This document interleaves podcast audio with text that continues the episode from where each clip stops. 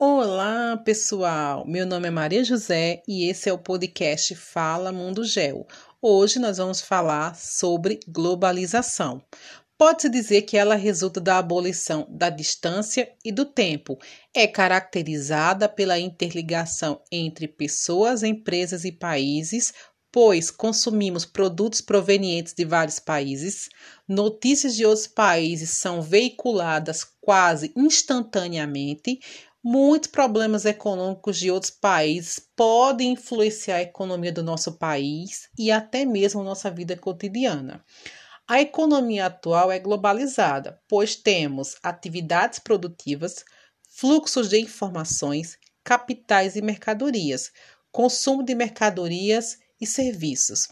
Esse processo de rede e desenvolvimento da globalização, ele se espalhou principalmente com a terceira revolução industrial, chamada de técnico-científica informacional, base tecnológica da globalização, pois representa transmissão de imagens e informações em tempo real e pela maior facilidade de deslocamento concreto de pessoas e mercadorias, ou seja, houve uma diminuição das barreiras.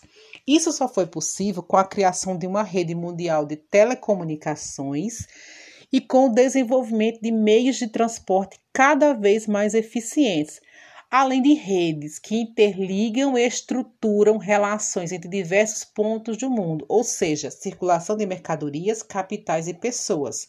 Exemplo: redes viárias de transporte, redes elétricas, redes de comunicação por satélite, redes de cabo de fibra óptica, redes de produção de empresas transnacionais além das empresas multinacionais ou conhecidas atualmente como transnacionais, que têm um papel importante no comando da economia mundial, pois são responsáveis por grande parte do comércio internacional, são importantes no desenvolvimento de novas tecnologias. Muitas possuem filiais em praticamente todos os países e compram empresas menores em muitos países, principalmente nos países subdesenvolvidos. A maioria das sedes dessas empresas está situado nos países desenvolvidos.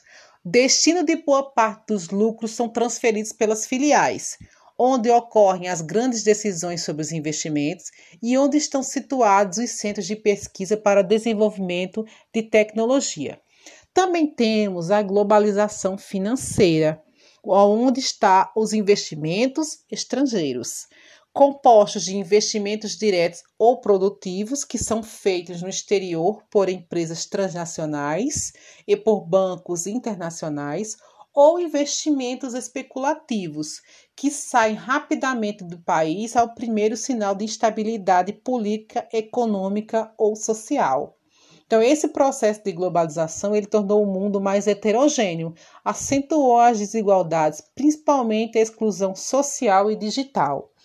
Hoje nós temos tendências provocadas pela globalização. Temos fusões, uniões de empresas, temos aquisições e compras, temos disputa de mercados com maior poder de competitividade e aumento cada vez mais em investir em novas tecnologias. Nesse processo de globalização, nós também temos o surgimento do que? Do neoliberalismo, que é um conjunto de ideias econômicas surgidas na década de 80 nos Estados Unidos e no Reino Unido, baseado nos seguintes princípios: o livre comércio e a livre circulação de capitais, que são fundamentais ao desenvolvimento econômico e estimulam o desenvolvimento tecnológico. O Estado deve promover a abertura do mercado e deixá-lo ali deixá-lo agir livremente, empresas privadas assumem parte das atribuições do Estado. Além do aumento das fusões entre as empresas, possibilitou a expansão das transnacionais, aumentou os fluxos de investimentos e mercadoria entre os países e facilitou a entrada de mercadorias estrangeiras. Então, esse foi o ponto principal do neoliberalismo.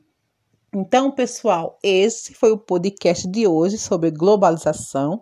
Espero que tenham gostado e fico esperando vocês até o próximo. Tchau, pessoal!